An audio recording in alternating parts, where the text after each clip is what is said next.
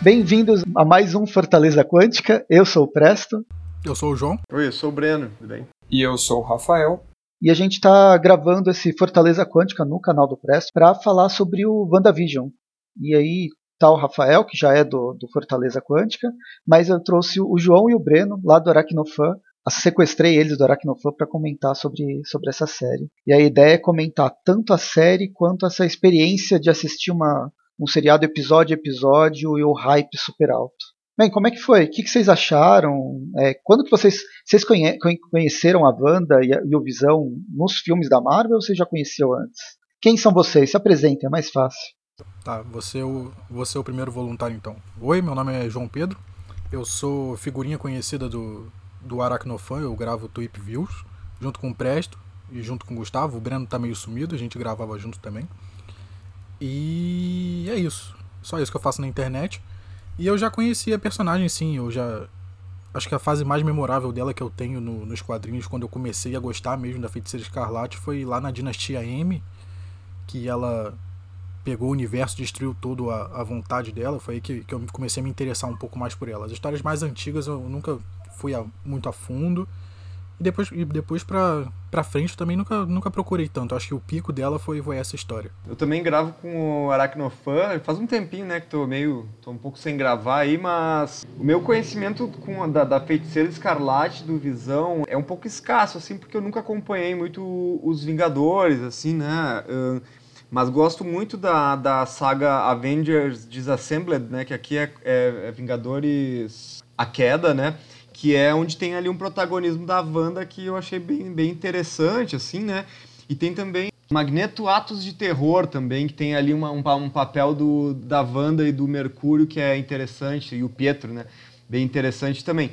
Então, é, e, e também na Dinastia M, assim, foram os locais onde eu aprendi a gostar dos personagens, além de ter gostado já da participação nos filmes da Marvel Studios gosto lá na, na no, no, filme, eu aproveitei para reassistir a Era de Ultron agora durante.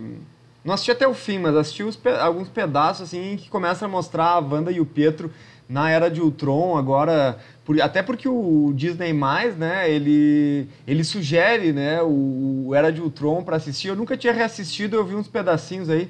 E achei bem legal a. Eu acho legal que a inserção deles ali como vilões, assim, de, a própria Wanda derrotando todos os Vingadores, mostrando o poder dela, assim, achei bastante interessante.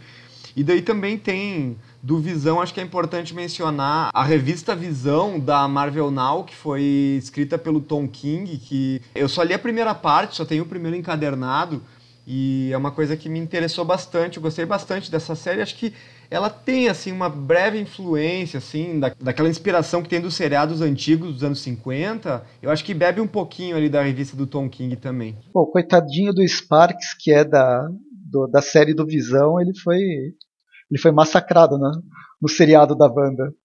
Foi mó, mó coitado, eu gostei do cachorrinho. Por breves 30 segundos. Bom, eu sou o Rafael, eu, como o Presto já falou, participo né, do Fortaleza Quântica e também tem o canal Multiverso 38 no, no próprio YouTube. É, bom, a minha relação com os personagens, com essa história, né, como um todo, ela começou lá nos, anos 80, né, na primeira metade, no caso, uns 4, 5 anos, que foi quando eu comecei a ler quadrinhos e de super-herói, especificamente. Aí, a lembrança que eu tenho, é, obviamente, eu comecei a fazer uns 80, mas depois eu retroagi, né, até a, a origem e tal é, diferente dos filmes como as, e do seriado, né, como as pessoas estão acostumadas a trabalhar a origem dos, desses dois personagens como algo junto, né, de um mesmo universo, é interessante que, indo para os quadrinhos, né, a gente tem duas origens. Uma bem antiga, da Irmandade dos Mutantes, onde está inserida a Wanda, né, irmão dela, e o, o Magneto, e depois o Visão dentro do universo já dos Vingadores. Ele está associado ao mito, história do Pym, né, que aí está ligado também à origem do Ultron, Jocasta, né, e outros personagens que acredito que ainda vão aparecer dentro desse, desse universo aí, né, que a gente não sabe até onde eles vão abarcar. É, então, para quem não conhece ou acha que a personagem surgiu no cinema, ela começa numa revista dos X-Men, no quinto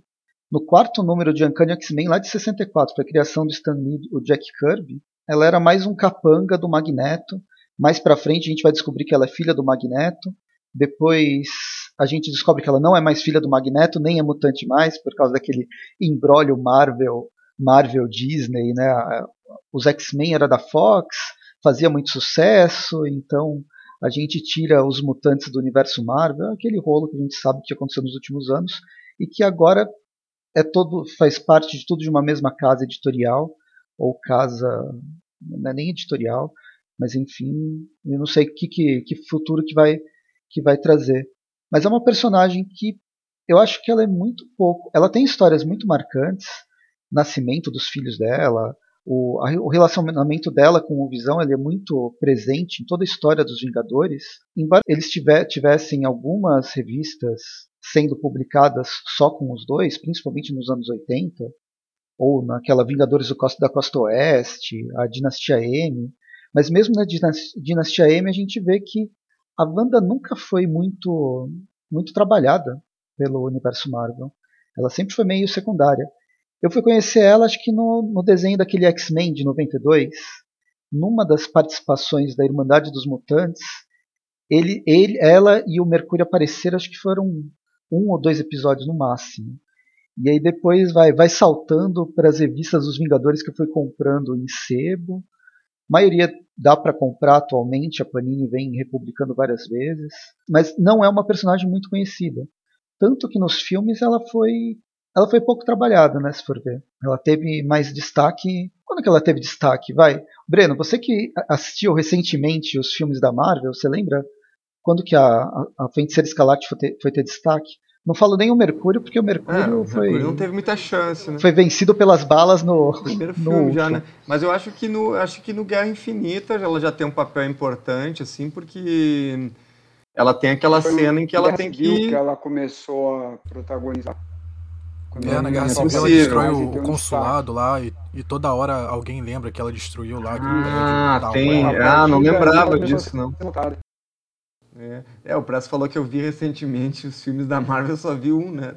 Já só não vi lembra mais meio, né? nada. Só vi meio. É, mas, mas tem que rever isso aí também. Mas, mas é, eu acho que fica bem. É bem importante essa questão de ela ter destruído lá o consulado, e acho que é também. Porque daí entra toda a questão da responsabilidade dos super-heróis e tal. E no Guerra Infinita eu acho que é complicado aquele, aquela relação dela de ter que matar o Visão e tal, né? A minha relação. Eu gosto dos filmes da Marvel, assisti todos. Mas assim, para reassistir também foram muito poucos. Quando vai passar na televisão, você não, o controle remoto fica muito longe, né, da sua mão, que você acaba assistindo. É. Mas a minha relação com esses universos é muito mais pelos seriados. Por mais que o pessoal não tenha gostado tanto, eu acho que a gente da Shield foi bem legal e ela mostra não a Wanda, mas o resultado de a Wanda ter matado geral nessa, nessa explosão do consulado. É, bem, é bastante sentido no, no Agentes da Shield. É, e, e isso, é, um- isso é um tema que, que volta na, na própria série dela, né? Ela não, não sabendo lidar com os poderes e coisas acontecendo a partir disso. Isso vai revelar mais pro, mais para o meio das. Na verdade, lá, já pro segundo, terceiro episódio, a gente descobre que a Wanda tem noção do que está acontecendo. Ela só quer viver a ilusão dela. O problema é que a ilu- ilusão dela no, no seriado machuca, acho que é, uma, pelo menos umas 500 pessoas que devem viver naquela cidadezinha. Né? Não foi a primeira vez que ela enlouqueceu. No universo da Marvel, ela já tinha enlouquecido duas vezes. Uma quando ela descobre que os filhos dela não, não existiam. Era era filho psicológico, né? não era gravidez psicológica, teve filho psicológico. E depois, quando o Visão é morto, justamente nessa queda do, dos Vingadores que o Breno falou. Foi, é uma cena bem, bem, bem impactante, né? E depois disso que vai vir a Dinastia M, mas ela só vai se acertar bem, bem mais pra frente. Começo de janeiro, a gente tem 2020 inteiro sem filme nenhum da Marvel, sem cinema, praticamente, e só criando expectativa para o que ia que ia surgir. Ao longo de 2020 tem essa criação né, do, do canal de streaming da Disney, vai chega no mundo inteiro, chega aqui no Brasil, e aí vamos lá, vamos começar. Qual vai ser a primeira série? Era para ser do Falcão e do Soldado Invernal, que no fim, por causa da Covid, as gravações foram atrasadas. passou para frente a Wanda e o Visão, e por todo o cenário que era prometido e por toda a propaganda, o pessoal entrou num hype enorme. E aí ela foi sendo lançada um episódio por semana e a gente vê um massacre de, de blogs, de podcasts, de videocasts comentando sobre a série. Mas o que, que, vocês acharam? Vocês assistiram? Como que vocês assistiram? O que, que vocês, se vocês gostaram, as cenas que vocês mais gostaram? O que, que vocês mais gostaram da série? Basicamente, como sinopse é Wanda e Visão vão, vão morar numa cidadezinha do interior e tocar sua vida. E ponto. A partir disso que o, o caos começa. Minha experiência com a série, eu não tava nem um pouco animado para ver essa série, sabe? Eu, eu tava tão animado com essa série quanto pro filme da Viúva Negra que vai chegar aí. O meu hype foi zero.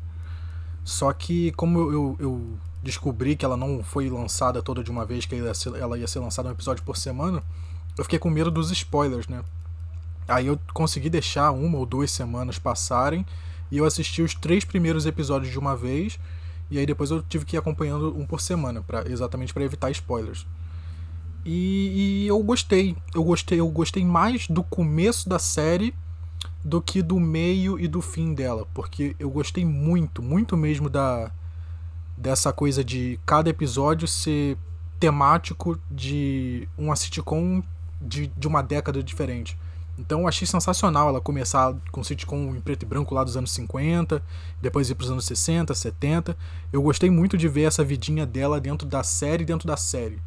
Então essa foi a parte que eu mais gostei. E a parte de fora, quando a gente vê o que está acontecendo do lado de fora, lá da, da vidinha bucólica dela, de, de cidadezinha no interior, essa foi a parte que eu achei mais chata. Foi a parte que, que eu achei, sabe, Marvel padrão. Que eu já sabia mais ou menos o que ia acontecer, eu já, eu já tô meio de saco cheio desse padrão Marvel de coisa. Então, por isso eu gostei tanto de, de, ser surpreendido com essa sitcom de décadas diferentes. Essa foi a parte que eu, que eu achei mais sensacional da série. Você curtiu, Breno? Como que foi a sua experiência com, com a série? Cara, eu gostei bastante, porque eu também tava um pouco... Tava, tô acompanhando menos quadrinhos e também já fazia um tempo que estava sem ver as coisas da do Marvel Studios e tal, né? Porque também não tinha hype nenhum, assim, em cima mas achei bem interessante quando começou a série, justamente por esse formato, né? Que acho que ele é um formato que, de certa forma, ele é experimental e despreendido, assim, né? E eu acho que as referências e as homenagens que eles fizeram, assim, casaram muito bem, assim, tornou uma série divertida e leve de ser assistida, sabe? Uma série que depois que ela vai, acho que depois que ela vai se aprofundando e a gente vai entrando na, na história por trás da história, que se torna interessante até rever os primeiros episódios para pegar algumas alguns detalhezinhos assim, né? O primeiro e o segundo eu acabei revendo eles. Então, mas eu gostei bastante, assim, achei uma série divertida e leve, assim, inclusive tem uh, amigos que não assistiram aos filmes da Marvel que, est que estão assistindo a série, sabe? E acharam interessante, mesmo sem necessariamente gostar de eh, quadrinhos ou filmes de, de, da Marvel Studios e assim por diante, assim, sabe? Então achei um bom convite, assim, de fazer com que pessoas possam se interessar, né? Se bem que eu acho, me parece bem interessante que a pessoa tenha assistido aos filmes da, da Marvel ali, né? No mínimo, ou conheça os personagens, assim, né? Se torna mais interessante, né? Mas não é necessário, né? Como que foi, Rafael, sua experiência com a Wanda? Eu peguei, né, o hype e tal, bastante alto, né? É, independente da série dela ser boa ou não, né, da projeção, ou o tipo de série, o hype já era alto por ser a primeira, né, da Marvel, né, primeira, não vou nem falar grande série, mas a primeira e única, né, da Marvel que a gente ia ter. Então a expectativa por si só, ela já ia ser elevada. A gente ainda ficava na dúvida se ela ia ser semelhante às da Netflix, né, que eram boas, ou as da CW, né, que seriam as concorrentes, ou qualquer outra do gênero aí no caso. Para resumir assim, é, eu acho que ela foi uma série boa, só que eu não acho que ela é muito é, direcionada para né, fãs de quadrinhos, mas ela serve também, ela agrada esses fãs, mas eu acredito que eles não são, né, esses fãs, o público-alvo, mas ela tem um fanservice, né, então os fãs vão poder tirar proveito disso, mas não é o, o foco principal da série. Ela, no caso, aí já nem é tanto pela série, né, é pelo universo Marvel como um todo, né, tá ficando muito semelhante ao universo dos quadrinhos, né, por que que eu digo isso? Para mim, que sou leitor, assim como vocês, não tem problema, né, essa característica. Mas para as pessoas que só acompanham os filmes, já começa a ficar é, complicado. Por quê? Quem assistiu os filmes, né, as pessoas, de uma maneira geral, não, não, ainda não estão habituadas a essa questão de multiversos, e não só continuidades né, gigantescas, né, muitas continuidades, mas vários é, filmes e seriados que conversam entre si. Tanto que a minha esposa ou minha mãe, quando assistiam, elas não lembravam, e nem lembram ainda quem é o Visão, né? quem é o Pietro. É, ah, e tem um Pietro no filme dos X-Men e um no filme dos Vingadores. Qual é a diferença deles? Um é mais novo, um é mais velho? Quem são eles? Entendeu? É, eles não lembram de nada, não é nem referência, né? mas o que estava sendo resgatado ali, para as pessoas que estão acompanhando somente os filmes, não serve como referência. Então, essa é uma nova complicação que o próprio universo cinematográfico está construindo para ele mesmo, né? Eu achei curioso isso.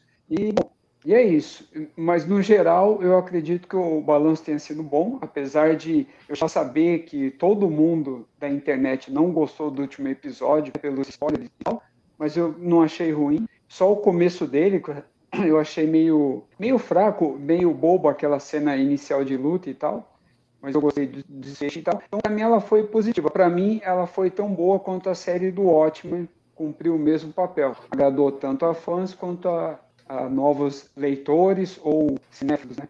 Eu tento não criar expectativa para nada, para ser surpreendido, ser bem surpreendido sempre qualquer para qualquer coisa que eu vou assistir, qualquer coisa que eu vou ler. Foi difícil sair de todos os spoilers da, da série, mas foi interessante como grande parte das especulações, que era o que eu não conseguia fugir, que toda hora pulava Mephisto daqui, Mephisto dali, foi o maior furo na água, o maior erro que a galera que a galera cometeu. Ótimo isso, porque acho que o maior erro, o maior erro que todo mundo ficou puto, na verdade, que não aconteceu, foi justamente o spoiler que eu estava levando, que não era, não, não aconteceu.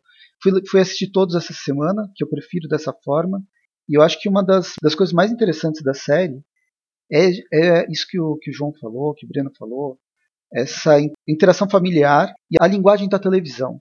A, a série, mais do que uma série da, da Marvel que quer brincar com a cronologia e dar um desenvolvimento para os personagens, e ela faz o desenvolvimento dos personagens, principalmente da principalmente do Visão, mais até do que da Wanda, eu acho que é essa contar a história da televisão foi divertido tentar descobrir que série que estava fazendo referência. E, bem, eu não assisti todas as séries do mundo, mas eu tinha assistido pelo menos uma de cada de cada de cada ano. Dá para perceber que nos anos, o primeiro e segundo episódio está nos anos 50 e nos anos 60. Mas a dos anos 50, a roupa é, é diferente da dos anos 60. Você vê uma, uma certa uma certa mudança nisso. E aí eu fui pesquisar, né, que, que séries que fazem referência. Tem aquela Dick Van Dyke Show, que acho que não sei se veio aqui para o Brasil. Eu nunca assisti, mas parece que todo o cenário interno era era, essa, era dessa série. Mas lembrava I Love Lucy. I Love Lucy é uma série que eu assisti. Sim, tinha muito I Love Lucy. Nos anos 60 a gente já tinha a Feiticeira e a Ginny Eugênio. Ginny Eugênio foi, foi uma coisa que me veio assim imediato à cabeça. A mulher mágica fazendo coisas para é, em segredo com, com o marido que vai pro trabalho. Com certeza. Até a roupa que ela começa a usar, né? Ela começa a usar calça, que muda um, um pouco. Eu fui lembrar mais da feiticeira, mas porque eu estava condicionado, porque é, é a feiticeira escarlate, então obviamente tinha que ser a feiticeira. Mas não tinha muito do, do Ginny é um gênio, tentando não, não trazer todo aquele discurso machista que tem no Ginny, né, que no fim a, a o, o seriado é, é, bacana, mas ele é completamente datado e tem toda aquela ideia da, nas, nas duas séries da mulher que quer deixar de ser a mega poderosa para servir o marido que vai trabalhar em casa, vai, vai trabalhar fora de casa. Ela consegue até meio que subverter isso. O terceiro episódio, que é as séries da década de 70, eu não reconheci nenhuma. Eu acho que eu tenho pouco, pouca ligação com elas, mas tem a família do Remy, é, é uma das que, que eu vi que faz referência, que, que o pessoal começou a falar. Tem aquela The Brand Brush, não sei se ela já saiu aqui no Brasil. Família do Remy, eu sei que meus pais chegaram a comentar. E você percebe também o tipo de interação uh, nos anos 50 e 60 a gente tem apenas um casal, nos anos 70 começa a ter o lance da, da gravidez, nos anos 80 vem aquele caos da família, que a família cresce, tem o agregado que chega de um lado e do outro, e vai fazer referência a Full House, principalmente, que é o, o seriado das irmãs da Olsen, lá da, da Feiticeira Escarlate. Esqueci o nome da. Elizabeth Olsen. A Elizabeth Olsen. As irmãs mais velhas, que eram. Mary Kate e Ashley Olsen são as gêmeas. Vocês assistiam esse Full Assistia, House? Assistia, com certeza. Eu assisti bem pouco, eu era muito novo ainda. Acho que passava no SBT e depois ela teve uma temporada nova sem é, eu as vi, duas. Eu vi o revival que o Netflix fez, o Fuller House. Mas tro não trouxeram as duas gêmeas, né? Não, não, elas não estão. Elas estão trabalhando com moda agora, que eu, que eu sei. Tem uma marca de moda que elas fazem. Fizeram uns filmes bem ruinzinhos, mas eu acho que a Elizabeth, que é a irmã mais nova, ela é dez vezes mais atriz que as duas irmãs juntas. Tava falando pra vocês até que acabei, acabei de descobrir isso, né? Acabei de olhar na internet e vi fotos das três juntas e falei, meu Deus, elas são irmãs. Eu nunca, nunca tinha percebido o quanto a o quanto a Elizabeth Olsen é parecida, né, com as outras duas, mas enfim, né? Só um comentário mesmo. Não tinha percebido. Não. As gêmeas, no fim, elas saíram. Elas pararam de fazer filme, pararam de fazer série já faz bastante tempo, né? E aí fica aquela Operação, Operação Cupido, que acho que é dela. Operação Cupido é com a Lindsay Lohan. Ela, elas têm um também parecido, que, que são gêmeas e fazem, tipo, o pai e a mãe se apaixonarem por ou algo do tipo. Filme de sessão da tarde, vão procurar. Eu, eu só sabia disso porque eu sou rato do IMDB. Eu vejo, eu vejo o filme e eu já tô com o IMDB ligado para ver quem é, quem é o ator e o que, que eles já fizeram. E aí essa coisa da Elizabeth já tinha. Eu, eu já, já sabia. Aí quando chegou o episódio 6, né, o episódio 3, o episódio 4, ele não tem essa, ele nem, nem ele mostra a Wanda, mas não é ela o foco.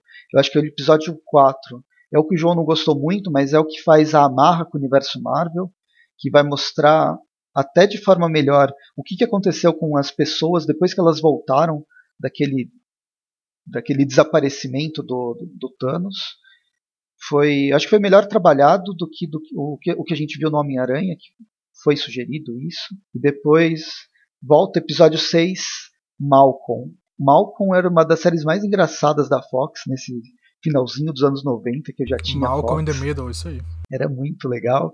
E a, tinha várias cenas do episódio 6 eram muito Malcolm. E aí chega no episódio 7, anos 2000 total, a gente sai do seriado de família, bem, continua o seriado de família, mas vira aquele documentário. É completamente The Office. É, mockumentary. É, muito The Office. É, e Mother Family, tem muito do Mother Family. Aí elas, eles viram pra tela, é muito engraçado a Wanda começando a conversar com a tela. E principalmente quando, quando a gente já sabe que tudo que está passando no universo que ela criou, né, naquela cidadezinha, está sendo, tá sendo transmitido. O que é completamente bizarro, mas é, é engraçado. Ó, um, o único, único, única pessoa que está assistindo a gente, dá até para ele para chamar para conversa, é o Fábio. E ele falou que começou a ler Os Vingadores a partir da queda de Dinastia M. E aí surgiu o interesse nos personagens do Visão do Tom King. São as melhores partes, como a gente falou, do acho que as mais emblemáticas, tirando aquela nos anos nos anos 80, nos anos 70. Mas aí, beleza. Episódio 7, episódio 8 e 9 é aquela coisa que começa a acelerar a gente vê até um aumento de um aumento de tempo de, do, dos episódios, fazendo mais referência, tipo, a gente está saindo daquelas séries de família, do sitcom, para virar uma, uma série de drama, né, naquela classificação drama-comédia que os Estados Unidos têm. Tem aqueles 40 e tantos minutos. No episódio 6 a gente já tem as, as cenas pós-créditos. Então é quase. É, acho que o que eu mais gostei foi isso essa história da televisão através dos episódios dos episódios é, da eu, eu, acho que faz sentido até eles fazerem esse tipo de referências justamente porque é a Disney, né, com a sua ferramenta de streaming pela primeira vez trabalhando, né, com um produto seriado, né, que daí no caso eles já faziam através dos filmes, né, esse referencial de que um filme reflete no outro e tem as referências e tal. Mas foi a primeira vez que é uma série, né, da, da da Marvel Studios, né? Então, me pareceu interessante eles fazerem justamente num, no, quando eles lançam uma rede de streaming, né? Que é basicamente a, a é basicamente um um, uma nova forma de se assistir televisão, de se acompanhar, né? E, e, justamente eles fazem essas homenagens à televisão, assim, não que não, não, não que isso uh, lhes libere de estar batendo a, de frente, né, com, com, todo todo tipo de produto de televisão, assim, mas interessante que façam esse tipo de referências. Isso de, de repente talvez possa aproximar, né, o público, públicos que não tenham interesse no nesses filmes e, e produtos envolvendo super-heróis, né? Porque ele, ele demora para revelar qualquer coisa, né? Fica aquela, fica aquela, coisa, aquela brincadeira antes de tudo, né? É, os primeiros episódios é justamente essa brincadeira. Eu acho que é, realmente é uma das partes mais divertidas. Eu acompanho o João nisso. É, embora tenha necessidade de ligar com o universo Marvel e transformar essa coisa mais, mais padrão, porque, porque no fim ele faz aquela ponte no mesmo na fórmula Marvel básica, que nada que você assiste se finaliza.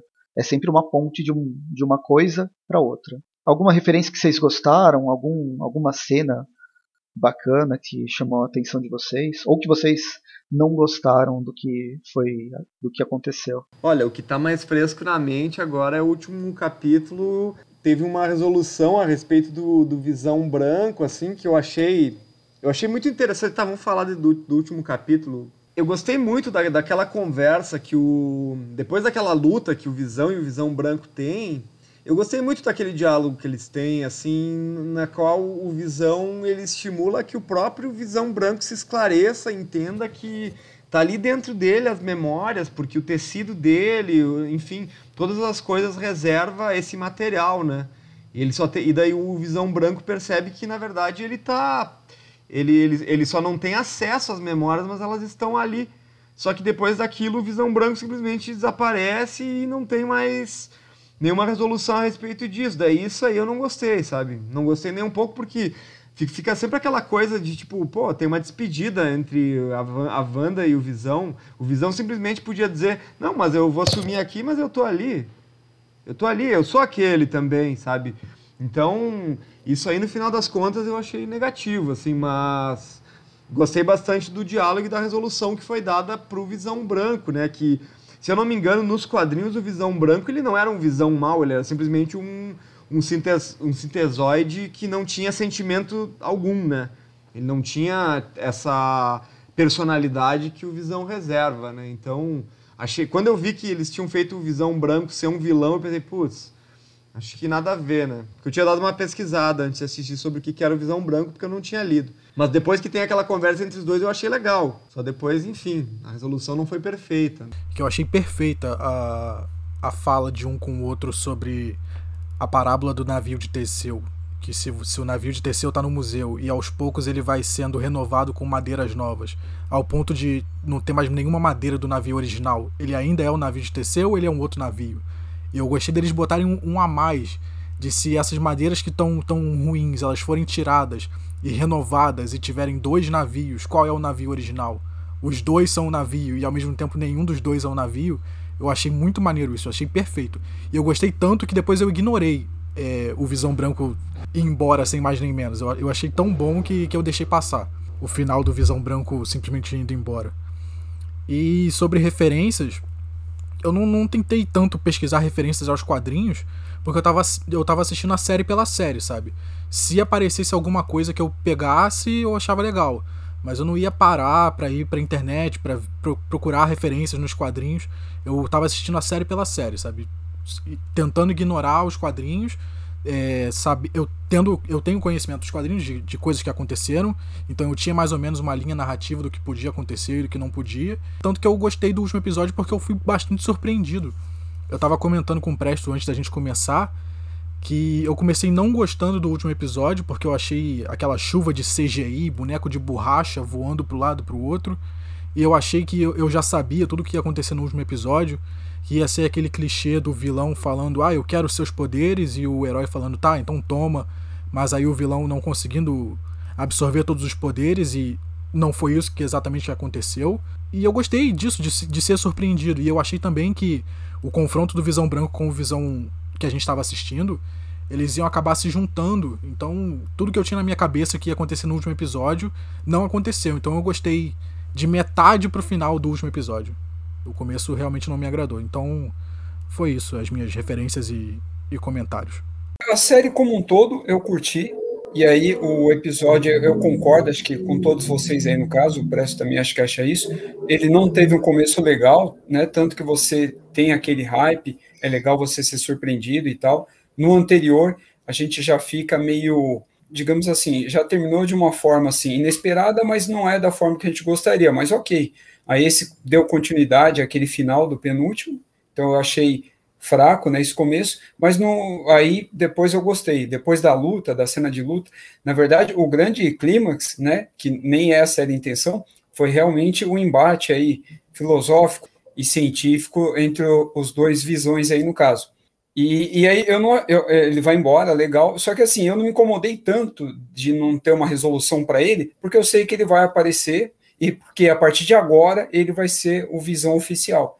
Então, o que precisava ter sido feito ali foi feito, que é o Visão criado pela Wanda, e aí a gente descobre, né, criado também pela joia da mente, né, que ela tinha incorporado, né, de alguma forma, explica no antepenúltimo, se eu não me engano, ou no penúltimo mesmo, não lembro. Ele acaba passando, né, as memórias, reativando e passando o que é atual, imagino eu, para esse Visão, então ele vai passar a ser o, o Visão fixo. E aí ele vai cumprir aquela etapa do quadrinho onde o Visão, que existia no universo por um tempo, era o Visão branco mesmo.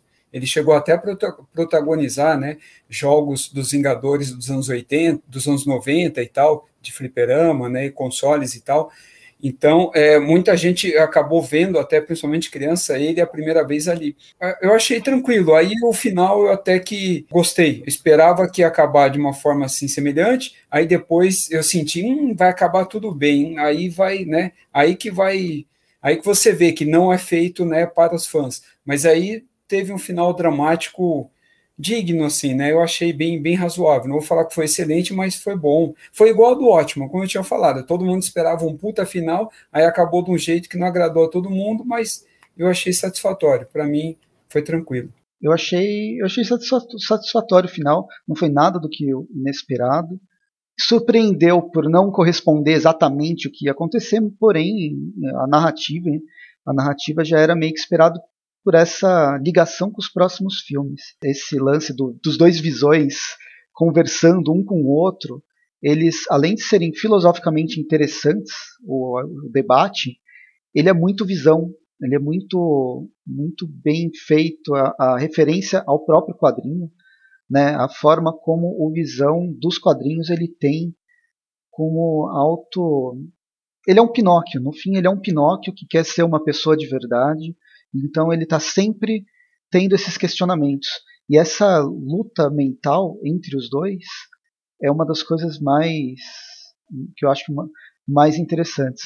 Mas dentro da série, gostei muito da Ag Agatha Harkness, ela que faz aquele tropo das da, da vizinha enxerida, a própria Wanda chega a nomear isso. É, e, e essa, essa atriz é excelente, ela é muito boa. Ela faz, faz Parks and Recreation, né? E ela, a personagem, ela nunca foi vilã nos quadrinhos.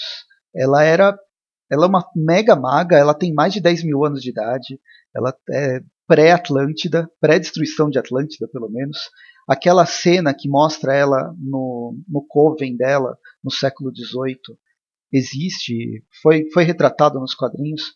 Sim, foi retratado de uma forma parecida nos quadrinhos, mas como personagem ela é sempre meio que uma babá ela cuidou da Wanda e ensinou ela mais ou menos essa ser, ser uma maga, ser uma bruxa. Ela cuidou do primeiro filho do, do Quarteto Fantástico, lá do, do Sul e da Rich, e do, do Reed. Né? Ela foi criada no Quarteto Fantástico em, na número 94, foi lá em 1970. Aí depois ela acabou, ela acabou morrendo, ressuscitando, porque todo mundo morre ressuscitando nos quadrinhos.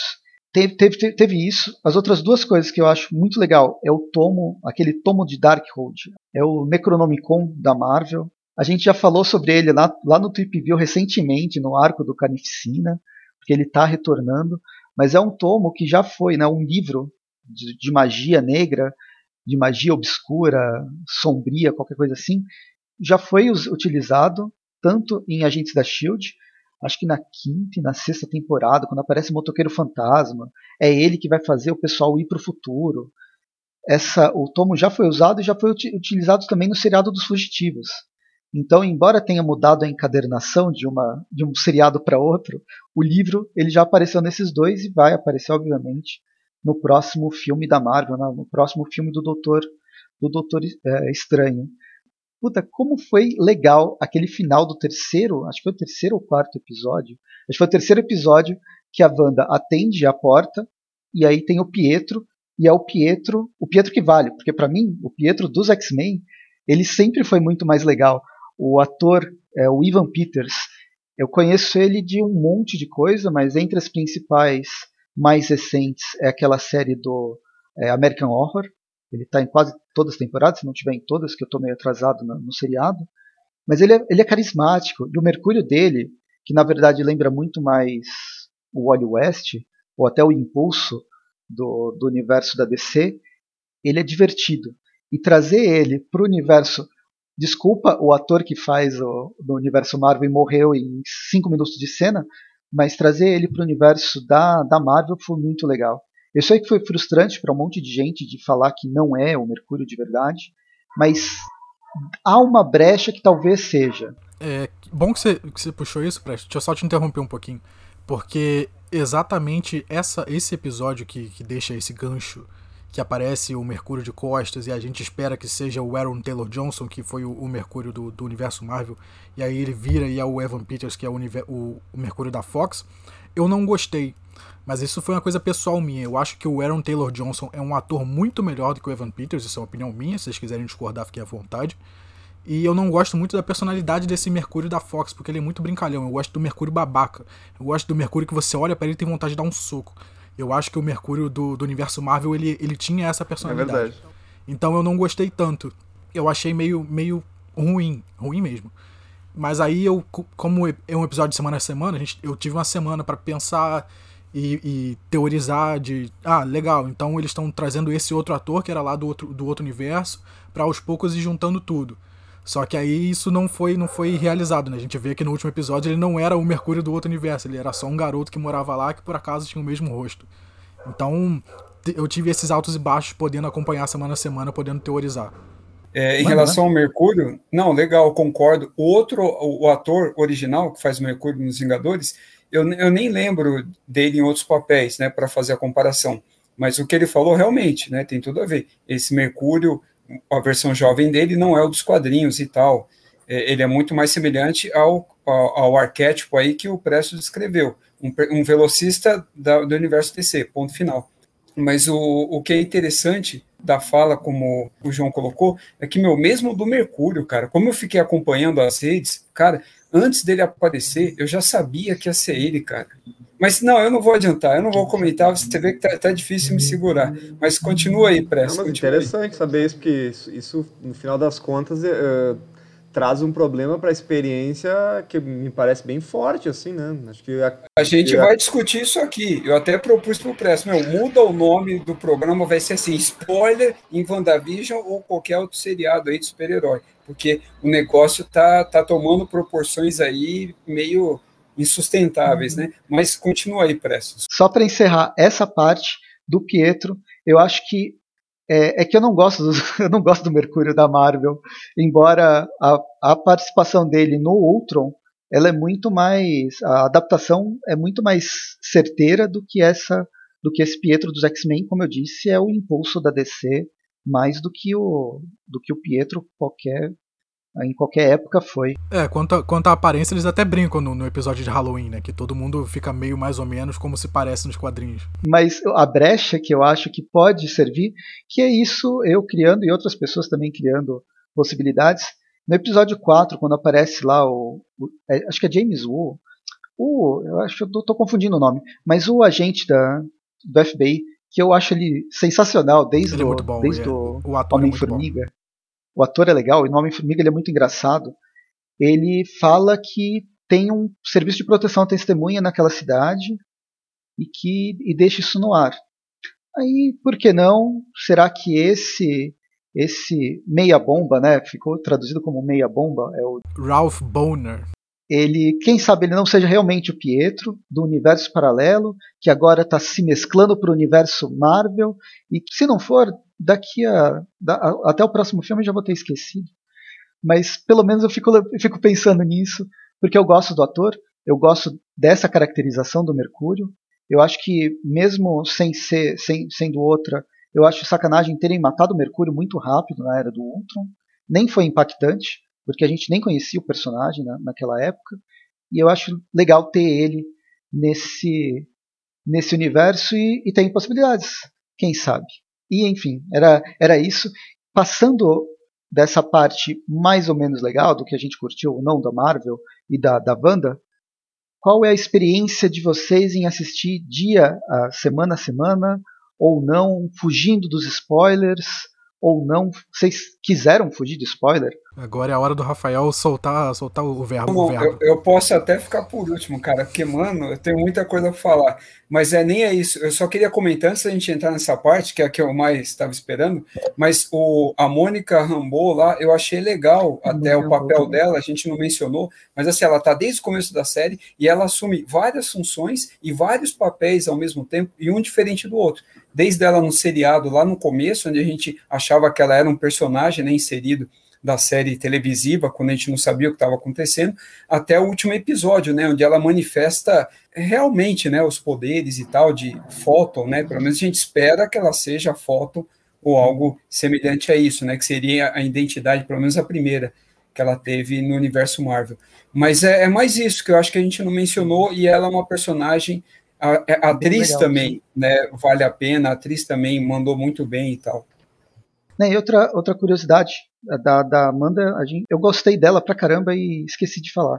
Mas voltando para o Mercúrio, ele aparece na de, no, filme, no episódio da década de 70, que é uma referência, eu acho que não foi, não foi aleatória, a primeira vez que aparece o Mercúrio no universo dos X-Men, no filme dos X-Men, que foi no dia dos, dia dos Dias de um Futuro Esquecido, que se passa nos anos 70.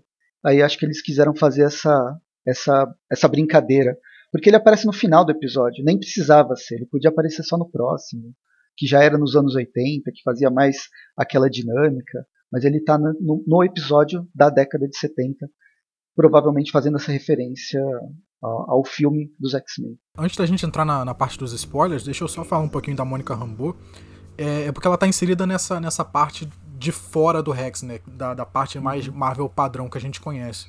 Então eu, eu gostei do personagem dela, mas eu acho que eu poderia gostar mais, sabe? Eu acho que ela foi muito inserida ali por gente de cima, sabe? Acho que teve inserção de, de produtores, ou então de gente de, pad de padrão mais alto, de patente mais alta, falando: ó, vocês precisam inserir essa personagem aqui que a gente quer usar ela no futuro. Então pareceu um pouco isso, sabe? Ela, ela ganhando os poderes agora, para terem que usar ela mais na frente. Mas fora isso, eu gostei da personagem dela, o, o, papel que ela toma no começo da série, tentando se infiltrar lá na cidadezinha e se passando por uma das personagens, depois saindo, depois querendo voltar para lá para dentro, e ela, no, e ela mais ou menos a única que acredita que a Wanda não é uma, uma vilã por si.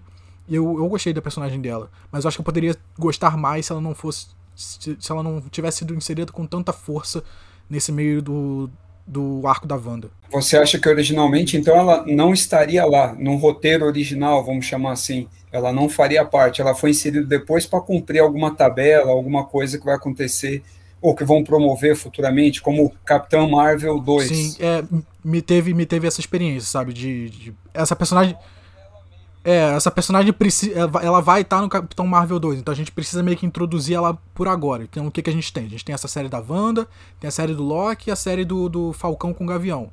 O que que se encaixa mais? Ah, vamos encaixar ela aqui. Dá um jeito de, de encaixar ela. Me pareceu um pouco isso para mim, sabe? Um pouco forçado, forçado demais, entre aspas. No final das contas, me pareceu que a personagem não teve uma. uma ela, ela, tipo, acho que foi construído alguma importância para ela que não foi desenvolvida no fim, assim. No final, ela não teve importância nenhuma para resolver o que estava acontecendo ali dentro, né? Simplesmente ela ficou presa lá com o Pietro e depois descobriu que ele era um garoto da vizinhança, vou botar assim, né? Mas eu, eu tinha achado que era uma personagem central, nessa, central para fazer aquele antagonismo com a Wanda e que no final não foi aproveitado, sabe? É, se for pensar, realmente, pensando no que você falou, a personagem da Mônica, eu acho que ela, ela tem um arco bem legal que eu, que eu achei legal, no, principalmente naquela, naquela questão da criação do, do, do universo pós, pós-retorno de todo mundo, mas ele podia ser uma minissérie à parte, ou um filme, ou, um episódio de 40 minutos só dela contando isso. Assim, o que, que eu estou querendo dizer? Não que isso se sustente, mas se ela, se ela saísse do, da, da série da Wanda, para a série da Wanda, não faz diferença nenhuma. É, pois é. Poxa, que, que triste. A personagem é legal, ela foi bem construída, eu acho que arcos interessantes, mas realmente ela é desnecessária para a série. Não, calma aí, ela salvou lá os, os filhos da, e alguns moradores lá no finalzinho do último episódio, mas assim, aquela parte... fazer isso. É, não, é, isso, é verdade. O Icano lá mostrou isso, né? Ele pega a uhum. última bala lá e tal. Não, é realmente, o, da forma como o João e o Breno colocou, faz sentido e tal. Eu não tinha pensado dessa forma, mas, mas faz sentido. Mas de qualquer forma, eu gostei. Mas pensando agora no final dela, onde, quando aparece o Screw lá, aí realmente fica meio isso, né? O final, esse final dela é um gancho para alguma outra coisa que vai surgir, seja uma nova série, ou filme, ou algo do tipo. A crítica que eu faço é justamente por ter gostado da personagem, ter achado que ela podia desenvolver algum papel mais importante, no final das contas ficou deixou a desejar porque ela foi foi deixada de lado aí no finalzinho assim, né? Então a gente até aceita quando acontece com aqueles outros dois personagens lá.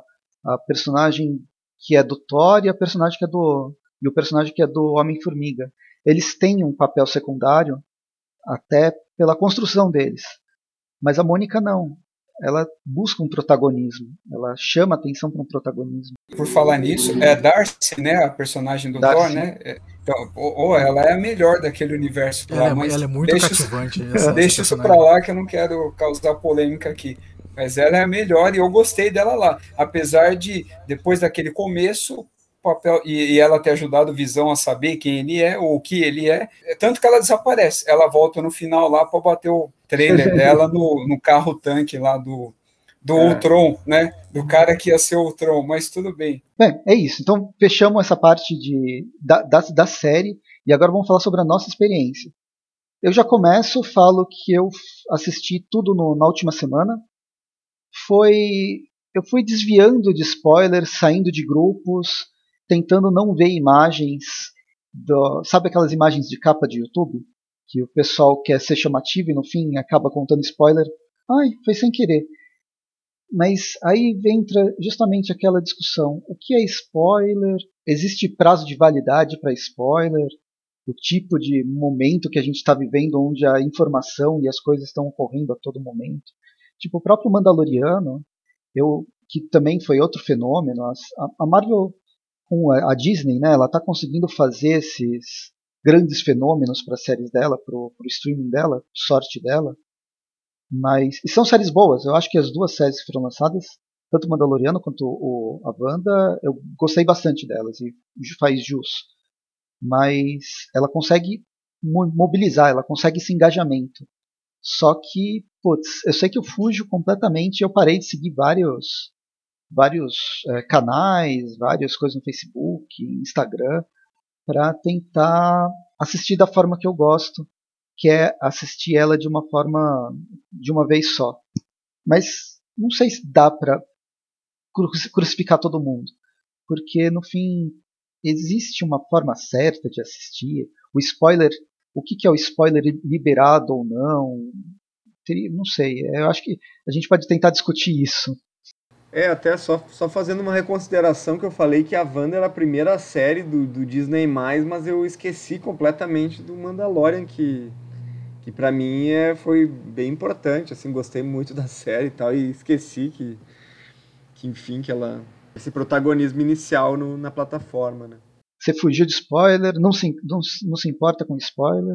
Cara, não, assim, me importo, me importo porque acho que isso estraga, muitas vezes estraga a experiência e tal, e isso é muito importante, assim, acho jogo baixo dizer o que aconteceu, assim, né, e para não dizer que eu não tomei nenhum spoiler, eu vi no Twitter, um, um, um, em um dia que eu estava vendo outras coisas que não tinha a ver com Wanda, foi, eu tomei algum spoiler, mas foi, foi uma coisa que eu não dei bola, assim, acho que foi o, o que apareceu o Mercúrio, acho que foi isso.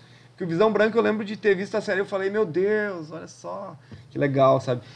É, mas é bem isso, acho que o, o, spoiler ele faz com que a gente, poxa, né, meu, já tenha, já, já recebeu por outros meios. Acho que para fazer esse tipo de série, né, eles montam equipes inteiras para fazer isso de uma maneira que pro, pro espectador seja uma coisa interessante, seja uma surpresa, né? Até mesmo quando a gente vê outra, outra dentro de quadrinhos e. Nunca esqueço uma vez que eu estava acompanhando as histórias contemporâneas agora do Homem-Aranha e num grupo ali do Aracnofã, um grupo com leitores ali, um cara me mandou, bah, ó, o Flash Thompson morre.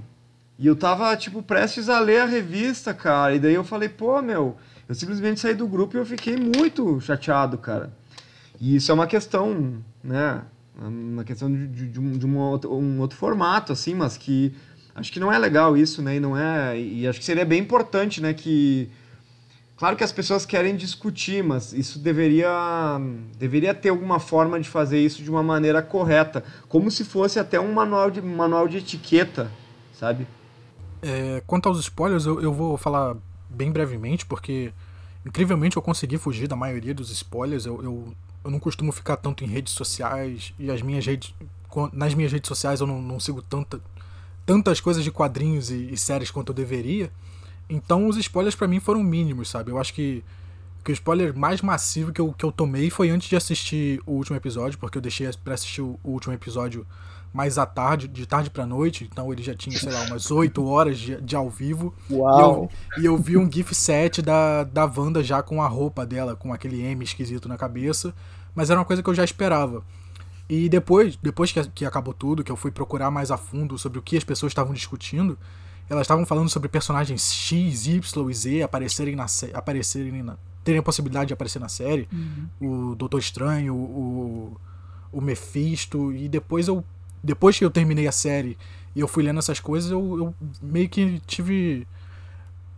Comecei a me perguntar por que, que esses personagens apareceriam. O Doutor Estranho até faria sentido, mas o Mephisto, para mim, era uma, é uma coisa muito sensível para Marvel e Disney quererem botar nos filmes agora, sabe? Então eu achei umas teorias meio infundadas. Mas spoilers em geral eu consegui fugir da maioria.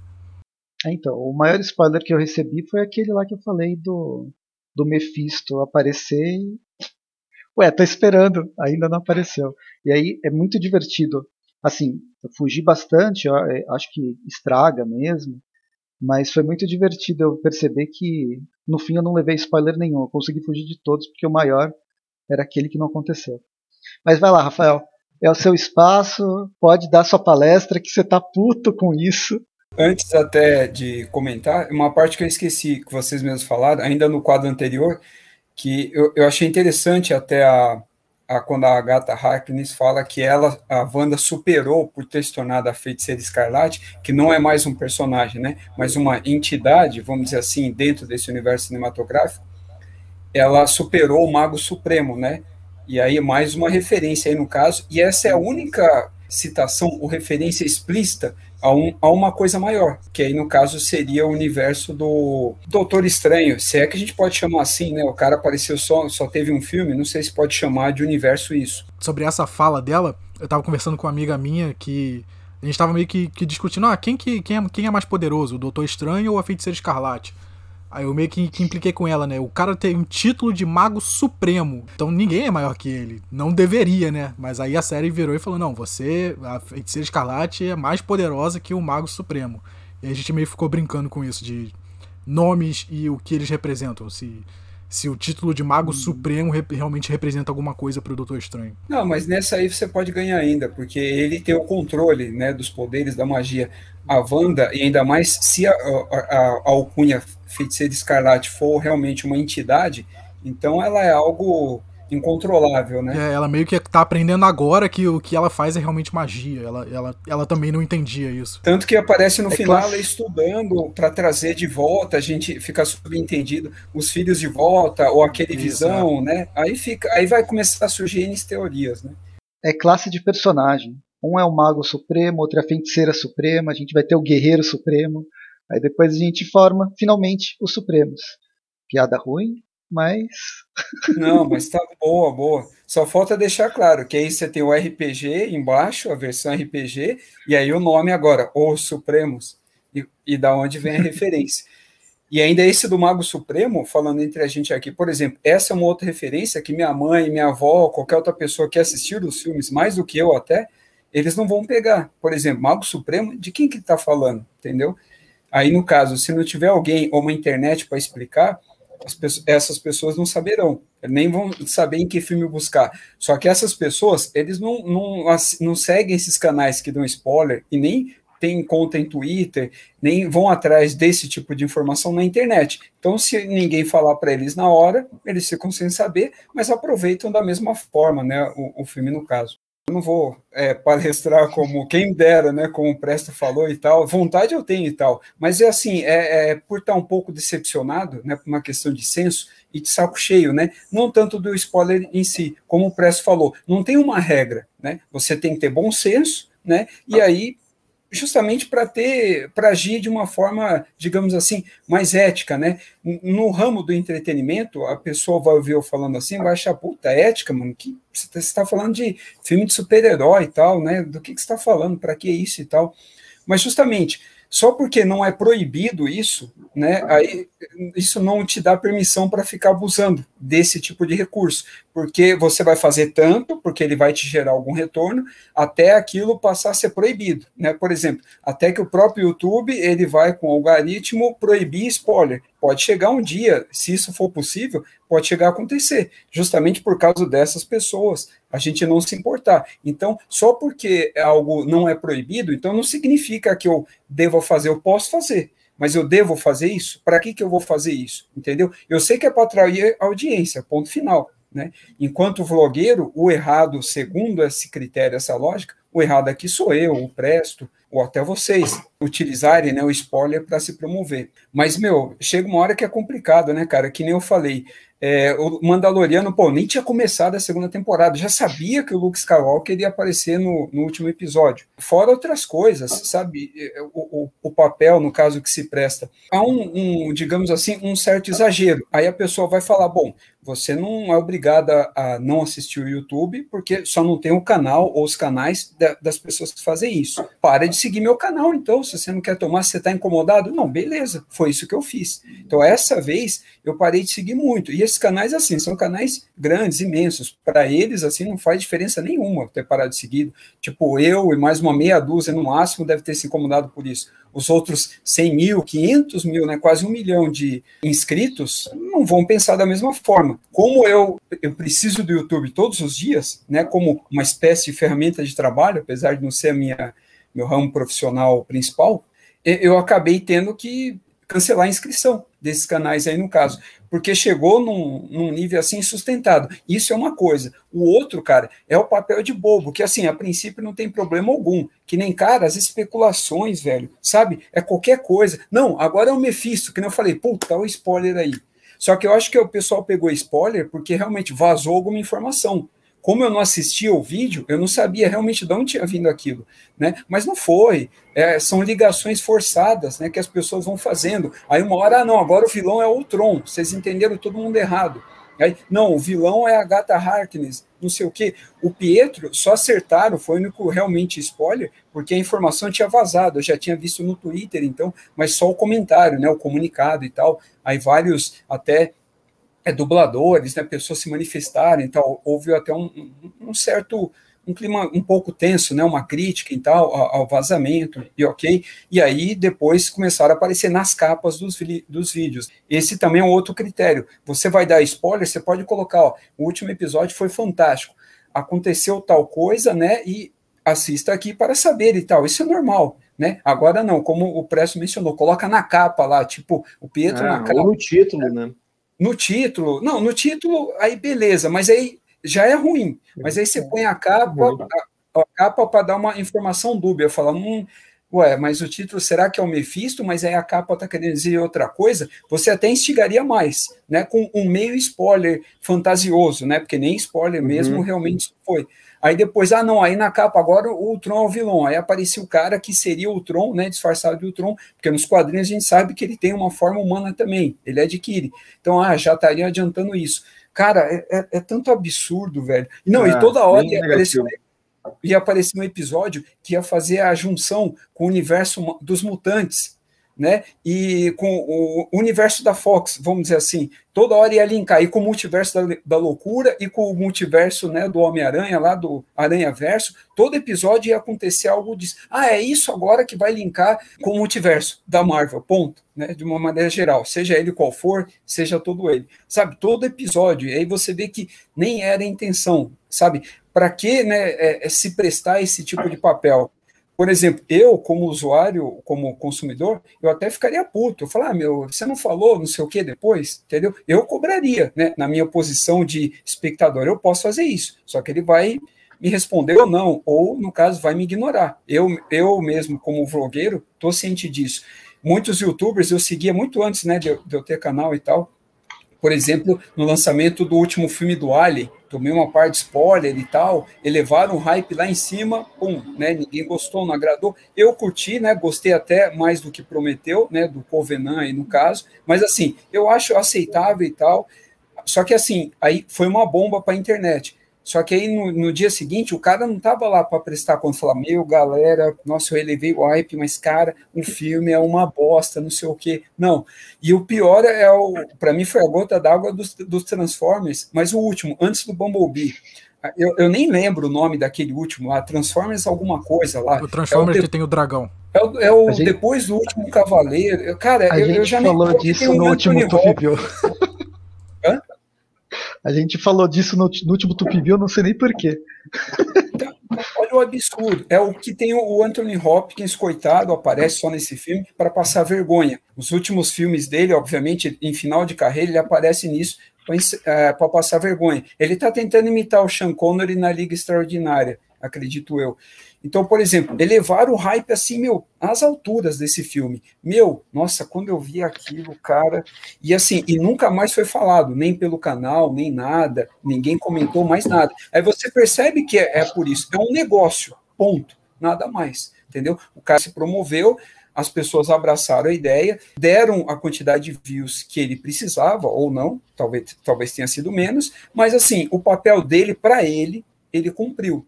Tá? Só que aí, se o espectador achou ruim, se sentiu enganado ou não, ou acha que fez papel de bobo ou perdeu tempo, aí é problema do espectador, é só ele não acompanhar mais. Realmente, o raciocínio está certo, mas entra a questão, tá, é, não é proibido fazer isso, mas eu devo fazer isso? Eu vou começar uhum. a fazer isso agora, sempre com qualquer coisa? Eu poderia lançar aqui, ó, ouvi dizer tal coisa, é meu, aí você entra no vídeo, nossa, você percebe que a pessoa realmente só está te enrolando para você ficar lá vendo, dando, é, clicar a primeira vez e, e assistindo o vídeo até o final, cara. É só isso. Então assim, é, é complicado. É para mim chegou num nível assim insustentável. De eu ter de parar de seguir vários ao mesmo tempo foi a primeira vez. A primeira vez. Pronto. Posso respirar mais aliviado agora. Eu acho que me incomoda, mas me incomoda mais quando é uma a própria instituição a própria produ produtora que dá o spoiler, como foi em Exterminador do Futuro, lá o último que saiu. Eu não assisto trailer, eu parei de assistir trailer por causa disso. Mas eu fui assistir é, o filme é no cinema. Importante. E aí quando eu voltei, eu contei tudo pra, pra Lívia. Ai, aconteceu isso, aconteceu isso, aconteceu isso. Aí ela, é? Mas eu tinha assistido isso no trailer. E aí eu fui assistir o trailer e o trailer mostra todas as viradas de roteiro. A gente está vivendo um, um fenômeno atual onde as pessoas, tanto os produtores, eles não querem investir o dinheiro deles em coisas incertas, quanto nós, como espectadores, não queremos assistir coisas incertas. E isso acaba produzindo trailers que vão contar tudo a história. Ó, é isso que você vai ver. Você não vai ser surpreendido. Acaba que os, os trailers eles estão indo nessa linha já faz uns 5, 6 anos, porque as pessoas não querem mais ser surpreendidas. Eu acho que os sucessos da fórmula Marvel que a gente fala, ele vai muito nisso. As pessoas sabem o que vão assistir. Elas têm uma coisa ou outra de diferente, mas elas sabem o que vão assistir e elas vão ser surpreendidas por causa disso, elas vão gostar por causa disso. Wanda, WandaVision, ela representa bastante isso. Esse começo de ano foi lançado um episódio por semana, ela buscou engajamento. A cada episódio, tanta gente está falando, tanta gente está criando teoria, que está trazendo outras pessoas que nem lembravam que a série estava passando e foram lá assistir. Foram pegar o mês grátis da Disney para assistir a série. Fizeram diabo para assistir a série. Então a série foi ganhando audiência cada vez mais. O lance de sair um por semana, ele busca esse engajamento, mas ao buscar engajamento, ela acaba, ela acaba não correspondendo ao que as pessoas querem. Por isso também que eu vi tanta gente desgostando da série no final, tendo uma conclusão de que eu via os dois lados. Ah, a série estava muito boa quando falava sobre a história da televisão, e depois ela descambou para virar uma, um filme da, da Disney, um filme do que eu já assisti mil vezes da Marvel. E teve gente que falou que, nossa, eu estava detestando os primeiros episódios, ainda bem que mudou, porque senão eu não, eu não ia ter assistido até o final. Então, é esse lance de você, durante esses últimos dois meses, teve esse bombardeio de spoilers e de especulação que fez as pessoas criarem uma expectativa e, ao não corresponder a essa expectativa, elas foram frustradas e não gostaram da série. É, caminha nesses dois lados. O lance de spoiler e de super hype, ele traz engajamento, mas ao mesmo tempo pode trazer um, um tiro no pé que talvez diminua até para as próximas séries da própria Marvel. Tipo, o que, que vocês esperam do Soldado Invernal e do, e do Falcão? Eu espero uma série meio de comédia, meio policial, anos 90, divertida. Não vai ser muito diferente do que isso. Loki talvez seja mais interessante porque vai viajar no tempo. Mas o segredo é, não crie expectativa. E tenta fugir do spoiler, porque o spoiler ele vai te criar os vídeos eles são feitos para clickbait, para incitar em você essa necessidade de assistir e de querer saber o que, que vai acontecer. E você pode se frustrar. É, eu acho que de uns anos para cá, com, com a subida gigante da Netflix, a gente foi se acostumando cada vez mais a ter essas séries todas completas de uma vez.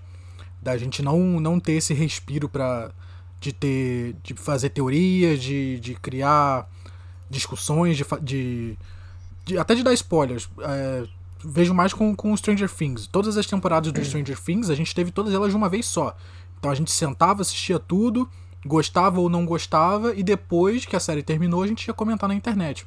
E aí, aos poucos, a gente está voltando com essa, esse, essa serialização da, das séries, né? De um por semana, de ter um respiro, a gente ter, ter que esperar naquele horário, naquele canal, ter que ir lá para assistir. E se você não assistir naquele horário, pode ser que alguém daqui a 10 minutos que, que saiu que você não assistiu venha comentar com você.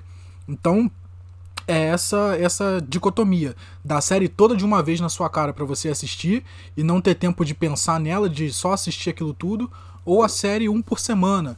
Só que você tendo a possibilidade de, que alguém vá comentar alguma coisa que você ainda não teve tempo de assistir, sabe?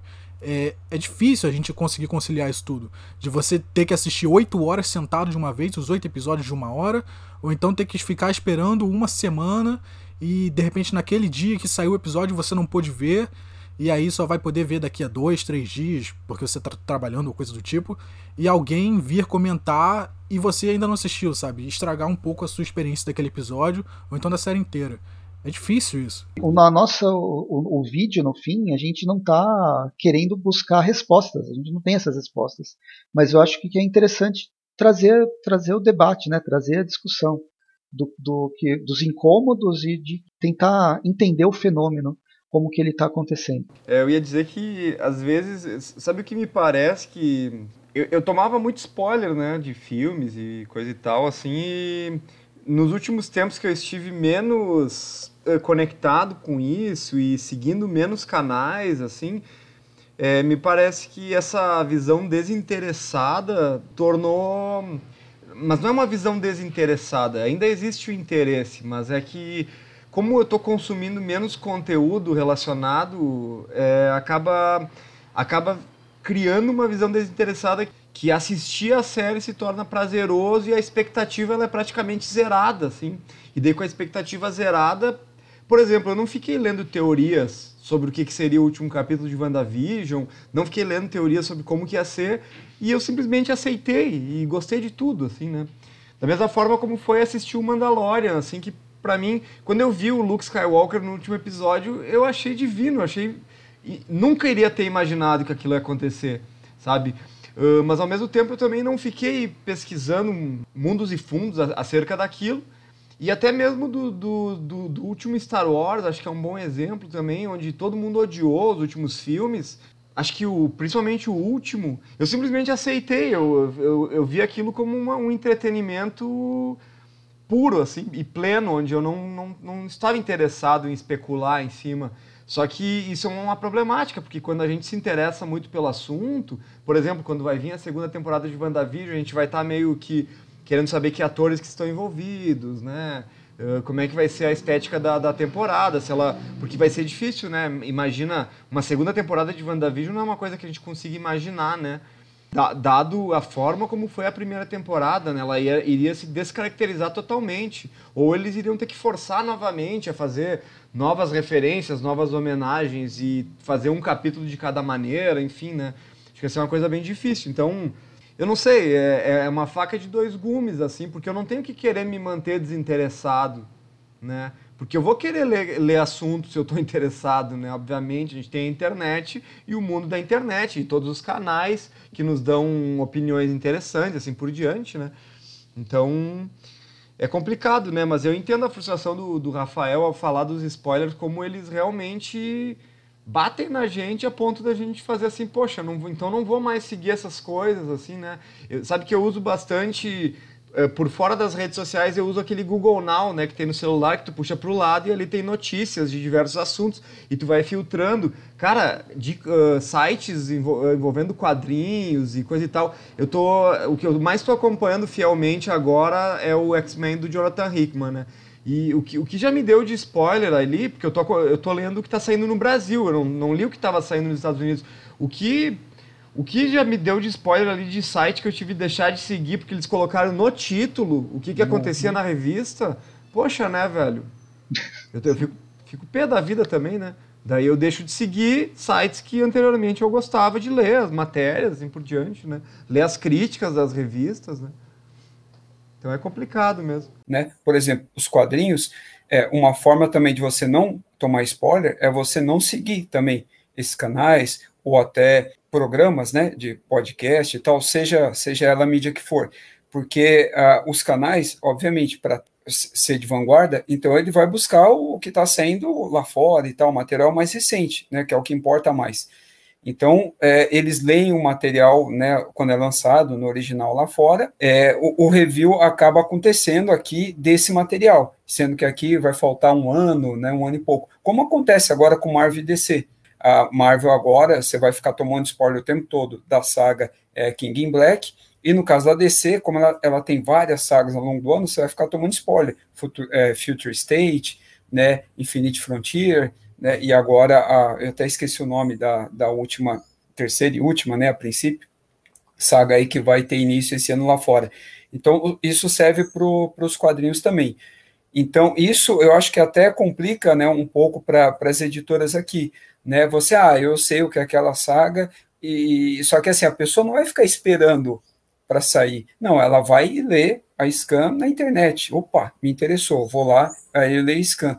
Aí ela não vai esperar sair material aqui. É a mesma coisa com a com, com a televisão, né? Ah, que nem saiu Super-Homem lá fora, né? Que a gente até depois pode comentar também. Ninguém esperou sair em algum serviço streaming aqui, todo mundo já assistiu. Eu não digo vocês, mas a internet, com, de uma maneira geral, já assistiu e já mandou spoiler a roda aí no caso. Então, você, não importa o que você goste, entendeu? Você agora não pode seguir mais nada para poder escapar disso. Palavras muito animadoras. É, é, é, é, o, que eu, o que eu digo é que podia ter uma mínima ponderação, assim, né? De não colocar o spoiler no título, assim, né? Pô, no, eu tomei um, tomei um spoiler no House of X do X-Men ali que era. Ah, que os mutantes podiam ser revividos. Isso não estava claro no início das, das, histórias. E eu tava lendo quando tava saindo nos Estados Unidos, e daí, tipo, o cara botou assim: veja aqui como que os mutantes podem reviver no título, sabe? Daí, poxa, né, não era. E, e eu, eu, até quando falou ali, né, Rafael, quando, ah, quando ele coloca, quando coloca na, na capinha do, do YouTube ali, né, o. Bota a fotinho ali, sei lá, do Visão Branco, por exemplo, bota o Visão Branco na capinha. Eu acho o jogo baixo, assim, porque daí não dá nem tempo de. Ah, não, não, não deu tempo de ler, né? Na semiótica ele já, já, ficou, já soube, já, né? Deu nem tempo, né, de não. do olho, do cérebro não assimilar, né?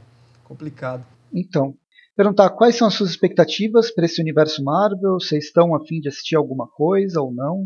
Eu acho que o segredo é nunca criar expectativa, porém a gente sempre tem alguma coisa que vai querer, querer assistir, acha que é, é mais interessante. Pense que vocês querem assistir alguma coisa, mas espera chegar. Não cria muita, muita coisa, senão já era, você vai ser massacrado por aquilo. Sua imaginação é sempre muito maior do que um grupo de editores pode, pode trazer. Mas fala aí, fala aí, João. Que você tem alguma expectativa e já acho que fala de onde pode encontrar você, como que já dá seu encerramento. Eu não estava esperando muito assim de WandaVision, mas acabou que me surpreendeu no, no final das contas, no frigir dos ovos. Eu gostei bastante da série. E pro futuro, eu, eu, eu não deveria, mas eu tô bastante animado com a série do Loki. Eu, eu não sei o que esperar, então eu tô. tô querendo ver o que, que vai ser essa série do Loki. Tô bastante animado para ela. E eu não tô ligando muito, acho que essa é uma palavra muito forte, mas é o que me representa. Eu não tô ligando muito para essa série do. Do, Gavi, do Gavião, não, perdão. Do Falcão e do Soldado Invernal, porque, assim, o que eu acho é que ela vai ser uma série de ação padrão básica, sabe? E filmes de ação não são particularmente a, o tipo de o gênero que eu mais gosto. Então eu acho que ela vai ser, sabe, por, por falta de, de uma expressão melhor, vai ser tiro, porrada e bomba. E não é isso que, que eu gosto de ver em séries. Então não, não tô muito ligando para essa próxima série que vai sair. E é isso. Eu gosto mais dessa, dessa parte mágica e maluca que, que me faz ficar surpreendido. Eu não gosto tanto de, de heróis com armas e dando tiro. Então acho que essa próxima série do, do Falcão e do, do. Tô com um gavião na cabeça, desculpa. Do Falcão e do Soldado Invernal, eu tô menos animado. Mas eu vou ver. E eu sou João Pedro, de novo. Eu de vez em quando tô lá no Aracnofan, gravando Tweep Views e de vez em quando Tweepcasts. O Tweep View sai toda sexta, o Tweep View Classic sai toda quarta, menos a última sexta-feira do mês, que a gente tem Tweepcast, que é um podcast sobre assuntos gerais do universo do Homem-Aranha. Acessem lá é, www.aracnofan.com.br e um abraço. Ah, propaganda certinha. Engasgou menos do que quando eu engasgo. Já tá na cabeça, tem um post-it colado aqui. e você, Breno? Expectativas e onde a gente, se, a gente encontra? Onde encontra, não preciso nem falar ali, né? Sou vinculado ao Aracnofan também, o João já deu todo o serviço aí, e eu refaço o convite, assim, né, também. Eu não tenho expectativa nenhuma de série nenhuma. Eu gostei muito de WandaVision. Eu dou uma nota 8.5, tá? É, depois tá, todo mundo dá sua nota, vamos ver. não tem expectativa do, do Falcão e Soldado Invernal. Eu acho que vai ser. Acho que não vai ser tão legal quanto, quanto WandaVision. Eu gostei muito das atuações em WandaVision também. E é uma série que eu me diverti assistindo, tá? Acho que a única expectativa que eu teria para próximos filmes seria esse novo filme do Homem-Aranha aí, que é o terceiro, que eles estão falando que vai ter que vai ter o, os aranhas dos outros Vai ter filmes, tudo nesse né? terceiro filme do Homem-Aranha. Provavelmente nessa... até a gente é, vai estar tá lá. Vai ter tudo, vai. Isso, a gente vai estar tá lá. É, vai, vai ter o. Lembra que 99% é spoiler, da mesma forma que o Mephisto é especulação. É, é tudo especulação. É, é, boa, é, boa. Espero que essas especulações, algumas delas sejam verdadeiras, porque imagino que vai ser divertido, sabe? Mas eu acho que no final das contas esses filmes eles acabam tendo que ser, a gente tem que aceitar eles como é, um entretenimento desinteressado, que é aquele que a gente consegue aproveitar de verdade, assim, né? Também tenho expectativa para que Mandalorian tenha a terceira temporada, que eu gostei muito da série. Eu gosto bastante de Star Wars e acho que fazia tempo que eu não vi uma coisa tão legal de Star Wars que foi o Mandalorian. E depois não sei, acho que a série do Loki vai ser legal. Eu vou assistir todas aí. Eu não. Eu vou assistir todas, mas vou assistir desse modo meio. Esse modo meio que, ah, às vezes vai passar duas, três semanas, talvez eu não tenha visto, depois eu vejo tudo também. Não vou ficar.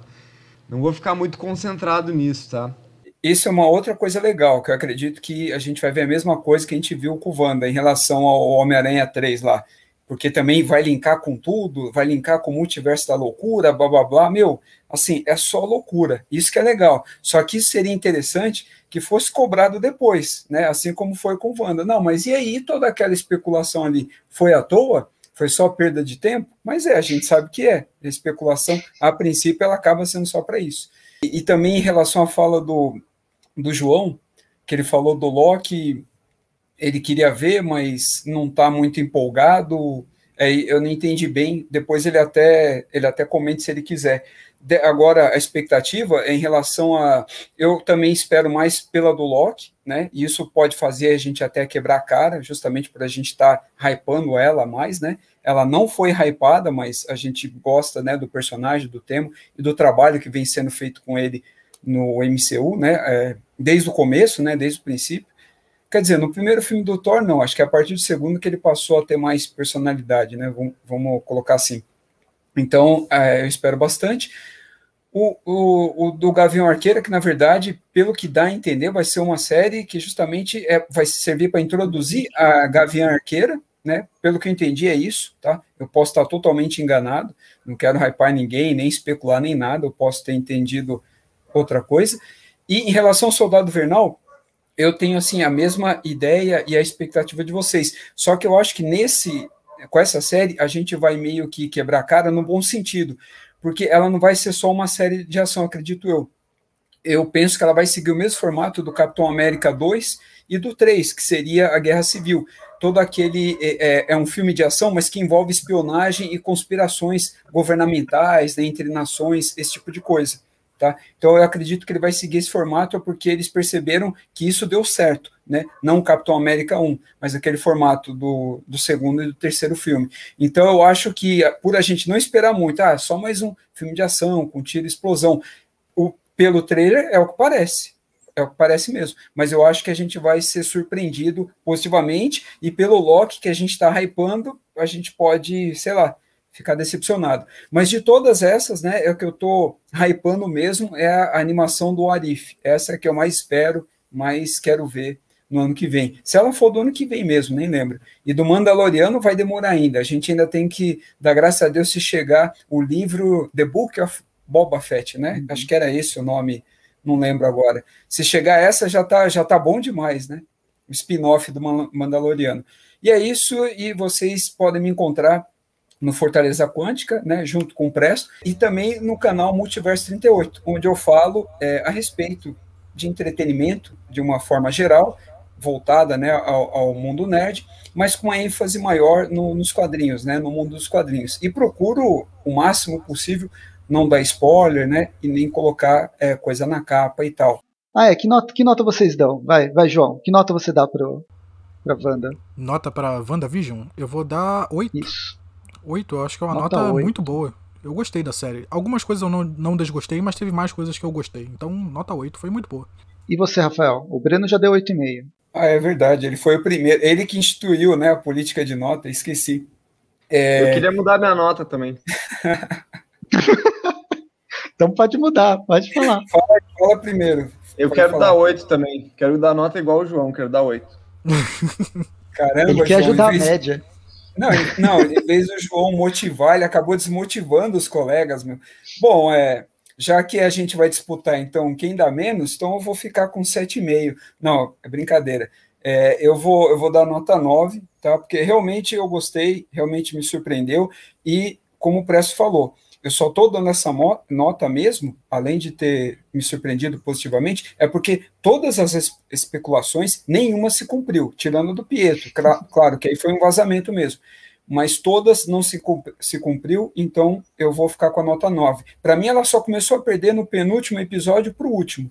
O penúltimo episódio eu achei um pouco mais fraco, e aí o começo do último da lutinha lá que e do papel da feiticeira lá. Ficou meio bobo da Agatha Harkness. Ela podia ter feito tudo aquilo que ela fez no final, logo no começo. Então ficou uma coisa meio para mostrar as habilidades de cada um. Mas eu vou deixar com 9 aí, porque para mim vale, valeu então, a pena. Para ajudar a média, e porque minha matemática é horrível, eu não vou pedir para o João fazer cálculo na, na calculadora. Já tá eu aqui. vou dar uma nota uma nota 9, não, eu dou outro 9. 9 pessoas que perderam a, a foram tiveram a memória totalmente apagada no WandaVision. E aí a gente tem uma média de 8,5. 8,5. Isso sim. é o que a gente faz no Tweep View. Aí vocês vão ver no, no Tweep View a gente se divertindo dando nota, depois pensando que, que nota vai dar. Eu mudei a minha nota porque foi um plano para foi um plano para virar 8,5 no fim mesmo, que era a minha nota original. Ó, daí foi uma conspiração. a gente já tem todo a gente já tem todo o jogo aqui, tá, a organização. Gostei do, do Wanda, fica, achei que valeu bastante a pena, fui surpreendido. Eu acho que os, ela me ajudou a ter expectativa pro, pro filme do, do Doutor Estranho, para ver como que ela vai ser tratada, se ela vai ser tratada como vilã, ou se ela vai ser tratada como, como padawan, ou qualquer coisa, uma mescla das duas coisas, seja lá o que for. Talvez o Rafael tenha razão em relação à série do Soldado Invernal e do, do Falcão. Ela, por a gente não criar expectativa, ela vai surpreender. Provavelmente ela deve ir muito mais na linha de espionagem do que na linha bad cop, good cop que eu estava que eu tava uh, esperando. E putz, tem um monte de coisa que pode sair, tem um monte de coisa que não, não pode sair, que já foi que a Disney já anunciou.